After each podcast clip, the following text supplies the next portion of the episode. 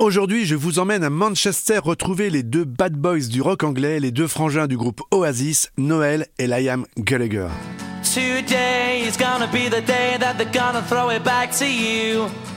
Avec près de 60 millions d'albums vendus, le groupe formé en 91 est un des groupes de rock les plus populaires de la planète, peut-être même le dernier grand groupe de rock. Leur séparation le vendredi 28 août 2009 en plein festival Rock en scène a fait couler beaucoup d'encre et a contribué encore un peu plus à la légende des deux frères ennemis. Ce soir-là, peu de temps avant de monter sur scène, les frangins se battent violemment dans les coulisses, l'un d'eux pulvérisant même une guitare. La bagarre dégénère totalement et les deux frangins décident de partir chacun de leur côté. L'organisation est complètement désemparée, elle n'a pas d'autre solution que d'annoncer aux 30 000 personnes qui attendent l'arrivée du groupe sur scène qu'il ne jouera pas et même d'ajouter Oasis n'existe plus. Noël Gallagher fait le soir même une annonce sur le site officiel du groupe. C'est avec une certaine tristesse et un grand soulagement que je vous annonce que j'abandonne Oasis ce soir. Les gens écriront et diront ce qu'ils voudront, mais je ne pouvais simplement pas continuer à travailler avec Liam un jour de plus.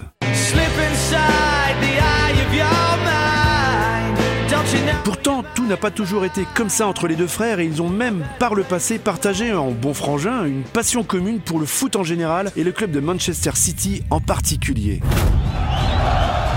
Et pour les frères Gallagher, comme pour euh, tous les habitants de Manchester, il a fallu, dès le plus jeune âge, choisir entre les deux clubs de la ville, trancher pour le camp des United ou celui des City. Deux clans opposés qui s'affrontent, alors sur le terrain bien sûr, mais aussi dans les pubs de la ville, les soirs de Première Ligue. Mais si Liam Gallagher a toujours crié haut et fort sa ferveur pour Manchester City, par contre il ne s'est pas vraiment vanté d'avoir travaillé, bien avant de devenir bien sûr le chanteur du groupe Oasis, pour l'ennemi, puisqu'il a travaillé pour le club de Manchester United. Eh oui, à l'époque, alors qu'il vivait encore de petits jobs, Liam a été engagé durant quelques mois comme voiturier pour le club. Sa mission était d'accueillir les footballeurs arrivant à l'entraînement, de prendre leur voiture, d'aller la stationner puis de la ramener au, départ des joueurs. Tony McCarroll, le premier batteur des Oasis, raconte dans, dans sa biographie que Liam en aurait profité à plusieurs reprises pour saboter les voitures de certains joueurs, ici en frottant volontairement les pneus de la voiture de Paul Ince, ou là en démontant la porte du véhicule de la star française, le King Eric Cantona en personne.